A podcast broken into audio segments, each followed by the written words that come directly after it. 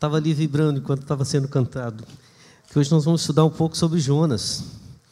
E a primeira lembrança que me veio à mente é que talvez até o momento em que Deus deu a Jonas aquela missão que nós encontramos no texto, era mais fácil para ele cantar uh, Eu sou teu, mas quando ele recebeu a missão de ir a Nínive pregar o evangelho, anunciar, ele começou a enfrentar a sua luta pessoal. O que é servir ao Senhor? O que é estar na presença do Senhor? Eu quero te convidar a ler o capítulo 2 de Jonas. Nós vamos ler nesse capítulo a oração que ele faz. Estando no ventre do peixe, diz o texto que ele orou ao Senhor, ao Senhor seu Deus, e disse: Quero ler essa oração com você, leia em casa aí. Diz assim: Na minha angústia, clamei ao Senhor e ele me respondeu. Do ventre do abismo gritei, e tu ouviste a minha voz. Pois me lançaste nas profundezas, no coração dos mares. E a corrente das águas me cercou, todas as tuas ondas e as tuas vagas passaram sobre mim. Então eu disse: Estou excluído da tua presença. Será que tornarei a ver o teu santo templo? As águas me cercaram até a alma o abismo me rodeou e as algas se enrolaram na minha cabeça. Desci até os fundamentos dos montes, desci a terra, cujos ferrolhos se fecharam atrás de mim para sempre. Tu, porém, fizeste a minha vida subir da sepultura, ó Senhor meu Deus. Quando dentro de mim desfalecia a minha alma, eu me lembrei do Senhor, e subiu a ti a minha oração no teu santo templo. Os que adoram ídolos vãos abandonam aquele que lhes é misericordioso, mas com a voz do agradecimento eu te oferecerei sacrifício. O que prometi, cumprirei. Ao Senhor pertence a salvação. Vamos orar. Pai, vem falar no nosso coração, Deus. Traz-nos uma palavra direto do teu trono, para que, ó Deus, possamos ter não somente o conforto, mas tua direção para esse tempo em que vivemos. Fala conosco, Pai, nós abrimos o coração e os nossos ouvidos para atender e compreender o que o Senhor quer de nós. Nós oramos em nome de Jesus. Amém. Amém. Eu sou teu, Senhor. Eu sou teu. Tudo é teu. Eu sou teu. E o Senhor nos chama. E esse texto ele fala de um profeta. O profeta Jonas, que, por causa especialmente da história, alguns chegam a questionar se de fato Jonas existiu, mas talvez um dos personagens, um dos profetas que mais demonstra a, a sua realidade, a sua forma uh, de ser e, por que não dizer, mais se aplica à nossa realidade. Um profeta fiel, temente a Deus, zeloso, a gente pode ver isso, porque, em primeiro lugar, Deus vai ao encontro dele e lhe dá uma missão porque é, esse era o ministério dos profetas no Antigo Testamento. Eles recebiam a voz de Deus e eles se comprometiam, desde a sua vocação, a serem a boca do Senhor para as, a missão a quem ele levar. Só que Jonas recebe uma missão diferente daquela que ele esperava. Ele é chamado para poder ir à cidade de Nínive e a pregar o evangelho aos ninivitas. Quem eram os ninivitas? Os ninivitas eram aquele povo que estava trazendo a opressão sobre o seu povo.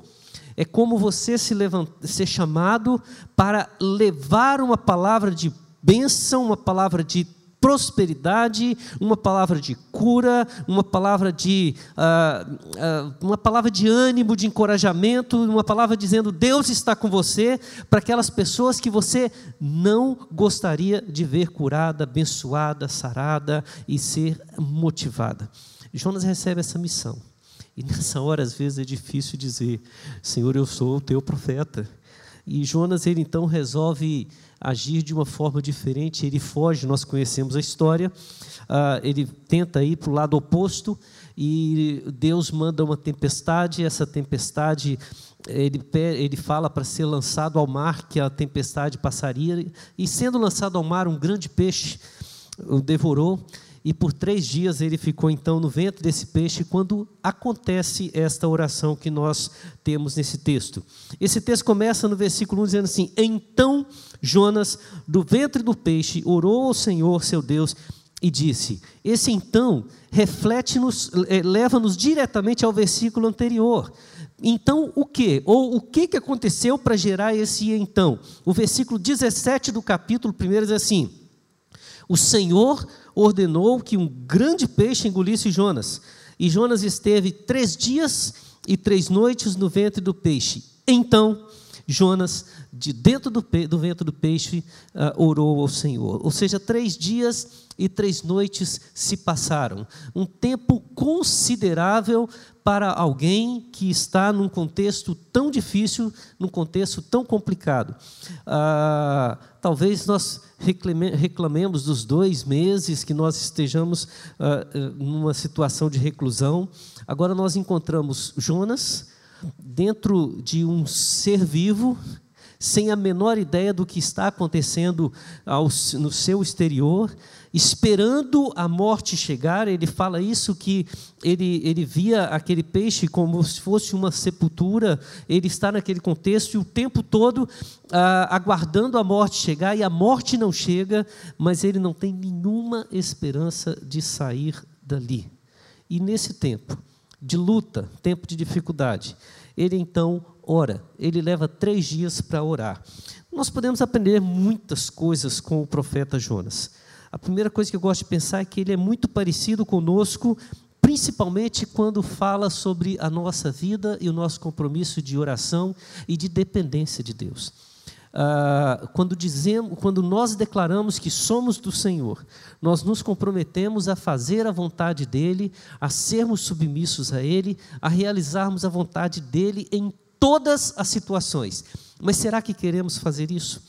A primeira eh, lição preciosa que a gente pode tirar desse texto, ou o primeiro desafio que nós temos que colocar diante de nós, é por que, que nós sempre lutamos com Deus até chegar ao tempo de oração. Ou talvez a pergunta pudesse ser simplificada assim: por que, que precisamos esperar a crise chegar, a angústia chegar, o sofrimento chegar, para lembrarmos de orar e de falar com Deus. Nós temos pelo menos três respostas para essa pergunta nesse texto, através da vida de Jonas. A primeira resposta é porque nós achamos que podemos resolver as coisas do nosso jeito, da nossa forma. Não é difícil discordarmos daquilo que Deus quer para nós. Sempre que os nossos objetivos se, sobre, eh, se, se colocam à frente daquilo que é a vontade do Senhor para a nossa vida, temos a tendência natural de tentar corrigir as coisas que Deus está fazendo. O que, que nós estamos falando? Capítulo 1, versículo 2 a palavra do Senhor chega a Jonas. Deus diz para ele: Levante-se e vá à grande cidade de Nínive e pregue contra ela, porque a sua maldade subiu até a minha presença. Deus não diz para Jonas o que está para fazer. Ele apenas dá uma ordem ao seu profeta, aquele que foi devidamente chamado e consagrado para ser a boca do Senhor a todas as nações, a todos os povos. E o texto diz no versículo 3 que Jonas se levantou mas para fugir da presença do Senhor. Ele, se, ele tem uma solução melhor, ele tem uma forma melhor de resolver as coisas. Ele acha que Nínive não merece receber a palavra do Senhor. E talvez a gente pudesse pensar: será que Jonas não, não, não, imaginou que de repente Deus poderia levar uma palavra de juízo contra aquela cidade? Não, nós vamos ver mais à frente que Jonas tinha certeza absoluta da graça e do poder de Deus que seria misericordioso sobre Nínive. Mas ele resolve fazer as coisas de outra forma e ele começa então um período de fuga da presença do Senhor.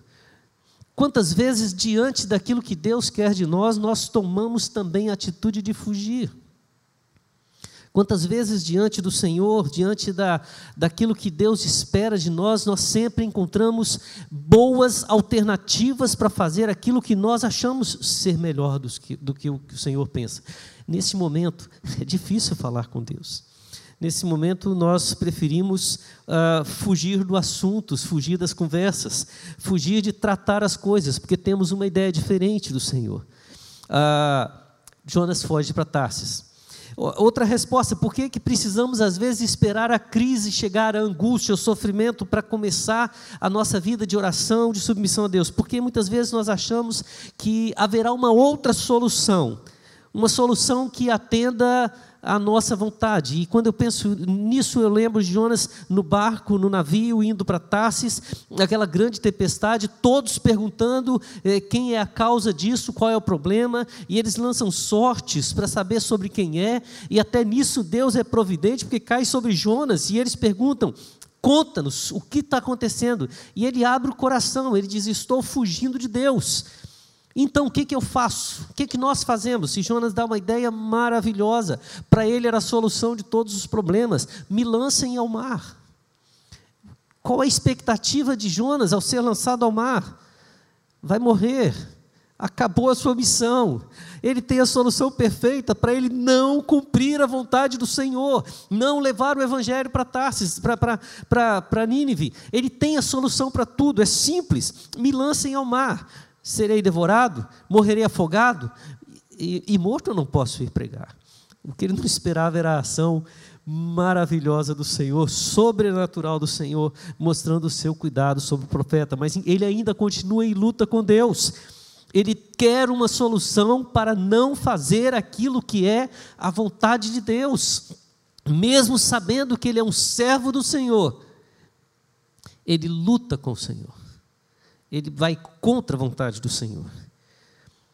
Então nós podemos encontrar uma terceira resposta, porque nós recusamos aceitar a vontade de Deus em nossa vida. Nós queremos as coisas segundo o nosso querer, segundo nosso, a nossa vontade, o nosso bel prazer. Queremos satisfazer as nossas necessidades.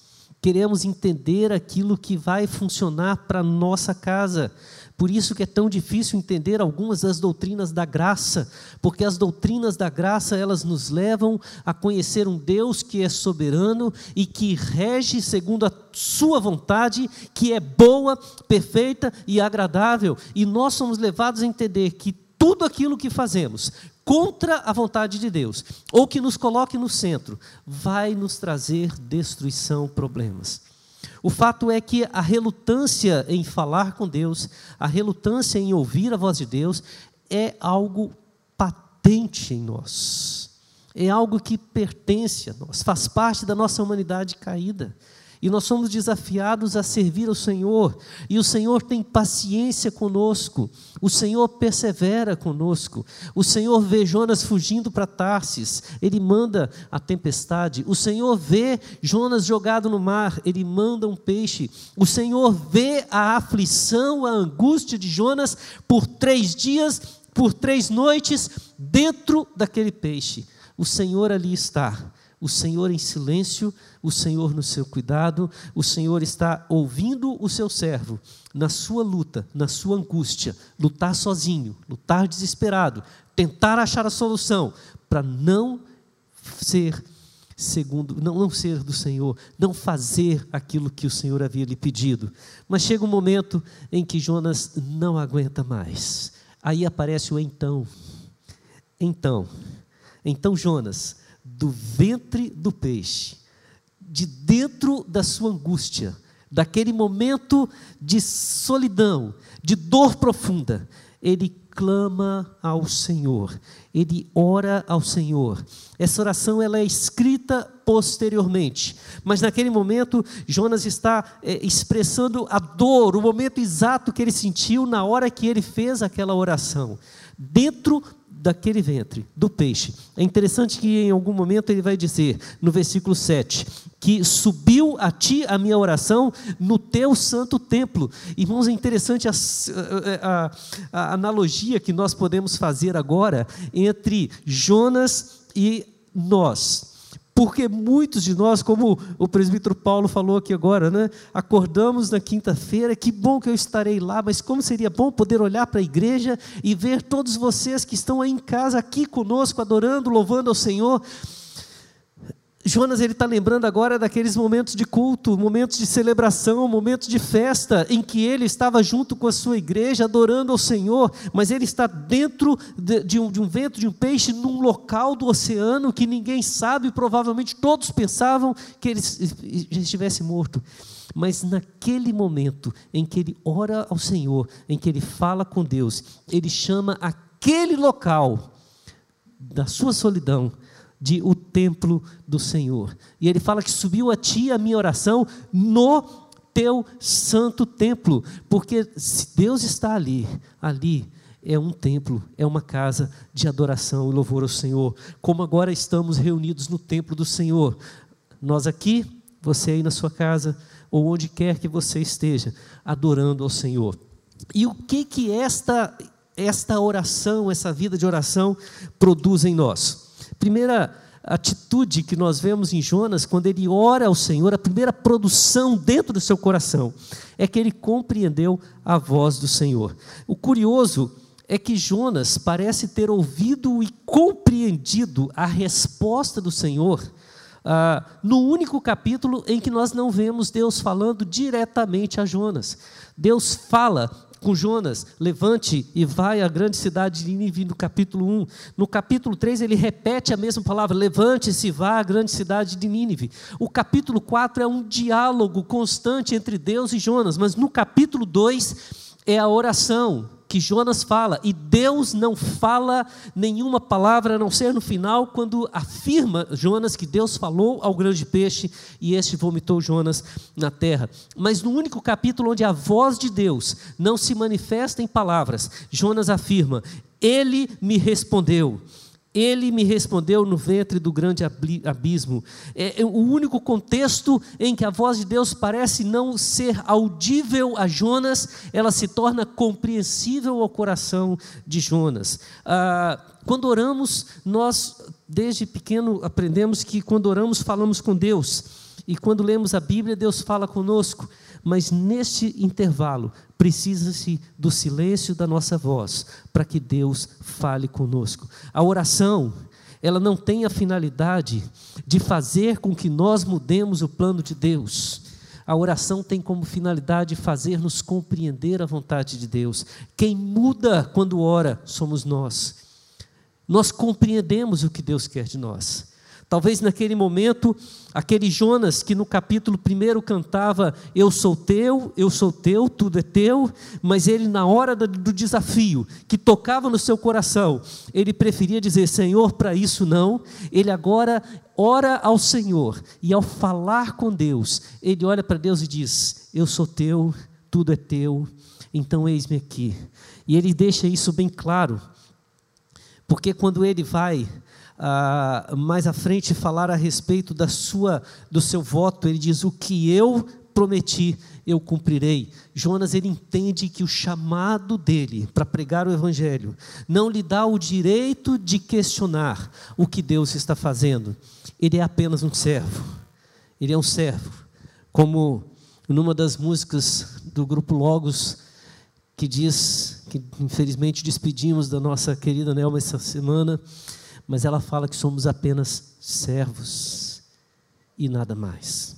Somos chamados para servir. Temos que cantar e viver que somos do Senhor. Mas ao mesmo tempo que aquela oração, ela, nos, ela faz Jonas compreender a voz do Senhor, ela leva ele a uma profunda análise, autoanálise do que está acontecendo na sua vida. E observe o que, que Jonas interpreta, o que, que causou nele a fuga de Deus, enquanto ele fugia de Deus. O que, que aconteceu no seu coração? Ele diz no versículo 1: Estou angustiado, na minha angústia clamei ao Senhor. Fugir de Deus só me trouxe angústia. O versículo, uh, o versículo 4 diz assim então eu disse: Estou excluído da tua presença. Eu estou me sentindo como se fosse alguém deserdado, jogado para escanteio. É, é, não, não me sinto capaz de chegar à presença do Senhor. É, é um sentimento próprio, não é algo que vem de Deus. Ao contrário, observe que ao mesmo tempo que ele escuta Deus falando com ele, ele ouve a resposta de Deus, ele olha para si mesmo e vê que enquanto ele está fugindo de Deus, ele não tem mais cara, coragem de chegar à presença de Deus, ele está se sentindo mal, está se sentindo sujo, está se sentindo covarde de estar tá fazendo tudo o que está fazendo. Ele olha para si mesmo, no versículo 4 ainda diz que está com saudades do templo. Ele fala: Será que tornarei a ver o teu santo templo? Será que um dia eu voltarei a estar na tua casa, voltar a usufruir do tempo de comunhão, ouvir a tua voz? Será que vou voltar a ouvir a tua instrução como um dos teus filhos na casa do Senhor? No versículo, do versículo 5 ao versículo 6, ele narra o que está acontecendo. Ele diz: Estou num beco sem saída, as águas me cercaram até a alma, o abismo me rodeou, as algas se enrolaram na minha cabeça, desci até os fundamentos dos montes, desci a terra, cujos ferrolhos se fecharam atrás de mim para sempre. Ele diz: Não tenho mais saída. E no versículo 7, ele diz assim: Perdi toda a minha esperança. Quando dentro de mim desfalecia a minha alma, eu me lembrei do Senhor. Irmãos, muitas vezes nós desafiamos tanto a vontade do Senhor, que não entendemos isso, o porquê disso tudo, porquê da angústia, porquê do sentimento de exclusão, por que dessa saudade de uma comunhão que tínhamos e não estamos tendo mais? Por que o fim da esperança? Por que não encontramos saída? Simplesmente porque estamos lutando para conversar com Deus. Nossa oração não está chegando ao Senhor porque não está entrando no nosso coração a necessidade de ouvir e obedecer a voz do Senhor. Mas a oração, a mesma oração que faz Jonas compreender a resposta e a vontade do Senhor, a mesma oração que faz Jonas fazer uma autoanálise do seu estado e perceber que a pior coisa que ele fez até então é fugir, foi fugir do Senhor. Ela leva Jonas automaticamente a uma atitude de gratidão. E temos aqui na igreja o costume de orar nos domingos uh, tempo de gratidão e somos constantemente desafiados a orar agradecendo pelo que já recebemos, pelo que estamos recebendo e pelo que ainda receberemos, por aquilo que ainda não chegou. E o texto vai dizer para nós aqui que quando ele ora, ele se lembra, sobe a oração dele ao Senhor, dentro daquele local, e ali ele já começa a dizer que com a voz do agradecimento eu te oferecerei sacrifício e o que prometi eu cumprirei. A gratidão enche o coração de Jonas. A gratidão enche naquele momento de desfalecimento, fruto produzido pela sua entrega, pela sua dedicação, pela sua oração ao Senhor. Irmãos, muitas vezes nós lutamos contra os nossos sofrimentos, contra as nossas angústias, mas esquecemos de pedir a Deus para falar conosco para fazer-nos olhar para dentro de nós e entender o que que precisa ser tratado, trabalhado, o que que precisa ser modificado, para entendermos muitas vezes que a resistência está em nós. Deus quer nos abençoar, Deus quer nos dar a Sua palavra, Deus quer usar-nos de forma poderosa para transformar vidas. Nesses tempos tão difíceis que a gente passa, Muitas vezes ficamos perguntando como que podemos ser cuidados, o que, que precisamos, mas de repente a palavra certa é como Deus quer nos usar, de que forma Ele está querendo trabalhar no nosso coração, de que forma o Senhor está nos comissionando a este mundo. Como que o mundo pode perceber que eu sou teu, Senhor? Como que o mundo pode perceber isso? Jonas, ele então naquele momento, ele descobre que fugir do Senhor foi a maior burrice da sua vida. Mas orar ao Senhor foi a maior bênção. Enquanto ele fugia da vontade de Deus, sua vida entrava em decadência. No momento em que ele ora ao Senhor, mesmo que o seu status ao redor não tenha mudado em nada, a sua vida começa a crescer. Ele entra no movimento de ascendência. E a primeira coisa que ele sente no coração é a certeza de que Deus está ali porque Deus lhe responde, ainda que no silêncio. E a segunda questão, uma análise pessoal, para ele ver os problemas que estavam sendo causados pela sua atitude, não por aquilo que Deus estava fazendo. E na terceira, a gratidão, porque mesmo naquele local isolado, distante, mesmo sem esperança, ele sabe que Deus está cuidando dele. E quais os resultados que nós vemos eh, desta oração de Jonas? Quais os resultados que nós vemos na missão deste profeta?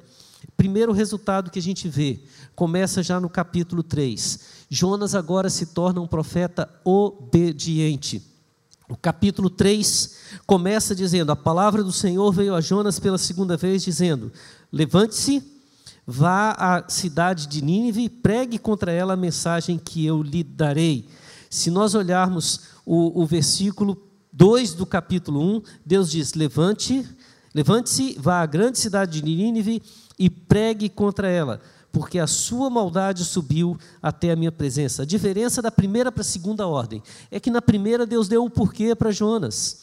Na segunda, Deus simplesmente diz: vá e segue a mensagem que eu lhe darei. O que eu disser para você falar, você falará. Só que a diferença na atitude de Jonas, no versículo 3 do capítulo 1, ele se levantou, mas para fugir da presença do Senhor. No capítulo 3 do versículo 3, Jonas, Jonas se levantou e foi a Nínive, segundo a palavra do Senhor. A oração transforma a nossa atitude.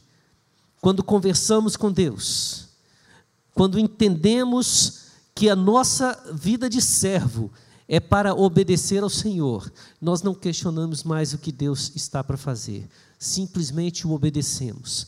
A obediência, Deus fala e Jonas obedece. Irmãos, o que, que nós precisamos para obedecer ao Senhor? Precisamos compreender bem a sua voz. Eu acho que esse não era o grande problema de Jonas.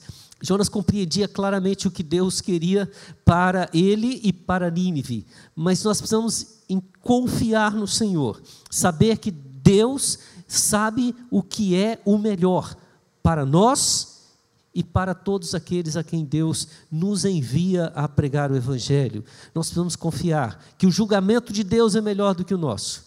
Precisamos confiar que a vontade de Deus é melhor do que a nossa, porque isso vai nos levar à obediência, e a obediência é fruto desse, desse, dessa vida de oração que fala e ouve perfeitamente a voz do Senhor.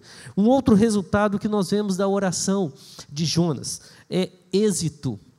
É interessante essa palavra êxito, porque muitas vezes a gente pensa, opa, sinal de que a minha pregação vai alcançar o meu objetivo, não é o objetivo do Senhor. O êxito é do Senhor, não é nosso. Ah, e no caso específico, o êxito aqui significaria a conversão dos ninivitas, eh, dos adversários eh, de Jonas. Ah, irmãos, ah, quando nós falamos em êxito na obra do Senhor, na casa do Senhor, nós temos que falar daquilo que Deus quer, não daquilo que queremos. Jonas se desgosta com aquilo que acontece, mas ele não deixa agora de pregar. Ao contrário, nós vamos perceber no quarto capítulo o último elemento que é produzido é, através da oração, que é o resultado daquela oração que que Jonas fez dentro do ventre uh, daquele peixe. Ele tem agora intimidade com Deus. E é muito legal porque uh, no capítulo 4 uh, ah, nós vemos Jonas com raiva, nós vemos Jonas orando porque estava chateado. Ah, a primeira atitude dele na conversa com Deus foi fugir. Agora, na sua ira, na sua raiva, na sua indignação por ver os ninivitas convertidos, ele ora ao Senhor. E olha a oração que ele faz a Deus no capítulo 4, versículo 2. Ele diz: Ah, Senhor, não foi isso que eu disse estando ainda na minha terra, por isso que eu fugi. Eu fugi porque eu sabia que tu és Deus bondoso, compassivo, tardio em irar-se, grande em misericórdia e que mudas de ideia quanto ao mal que anunciaste. Agora, Senhor, peço-te que me tires a vida, porque para mim é melhor morrer do que viver. A diferença desse Jonas agora é que aquele antes da oração era um Jonas chateado com o que Deus tinha para ele, mas ele tinha certeza da graça do Senhor e de tudo o que aconteceria. E ele foge. Esse agora é um Jonas que está da mesma forma, triste, porque a sua missão não lhe trouxe satisfação, alegria, mas ele, ao invés de fugir, ele se aproxima de Deus, ele fala com Deus, ele abre o seu coração com o Senhor, e ele age como um filho se dirigindo ao Pai, ele tem intimidade com Deus. Deus então mostra para Jonas o seu cuidado, mostra para Jonas a sua presença paterna. Ele faz com que Jonas passe por uma experiência bem pessoal. Ele está sofrendo com o calor, né? Ah, e naquele momento Jonas vê nascer uma planta e essa planta forma como se fosse uma uma cobertura sobre ele, faz aquela sombra maravilhosa e Jonas descansa naquele conforto, e naquele momento em que ele está se sentindo confortável, Deus mandou um, um bicho, um vírus. Não é bom falar essa palavra hoje, né, gente? Deus manda algo que destrói a planta, e Jonas volta a sofrer com o calor, e ele reclama com o Senhor. E Deus fala assim: Jonas, você acha que toda essa sua ira é justa por causa da planta? Ele diz: é justa. E Deus disse: Você tem misericórdia de uma planta que não te custou nada. E eu não terei misericórdia de uma cidade com mais de 120 mil habitantes, fora os animais e tudo, que se convertem, se clamam a mim. Jonas termina o texto com uma relação de intimidade com Deus. Aquele homem que acreditava que podia cantar Eu sou teu, mas na hora de ser desafiado a ser do Senhor, fugir, ele agora fala: Vamos cantar de novo? Mas agora com uma visão totalmente diferente. Porque nós sabemos o que é ser do Senhor. E ser do Senhor muitas vezes nos leva a entender alguns desafios mas creio que todos nós gostaríamos de estar aqui agora, até pela fé, desafiando todo mundo, dizendo: podemos ficar todo mundo junto, podemos abraçar, podemos. Mas o Senhor quer a nossa distância agora. E nós obedecemos, Senhor, não a voz dos governantes, mas a voz do Senhor que nos manda obedecê-los. Somos desafiados a viver esse ministério sabendo que o Senhor é quem está no cuidado de tudo na nossa vida. Fugir não é a solução. Fugir não é jamais o que Deus espera de nós. Ao contrário, Ele espera que nós olhemos para o Senhor e clamemos com todo o nosso coração: Eis-me aqui, Senhor, tudo é teu, eu sou teu, eu sou teu, Senhor.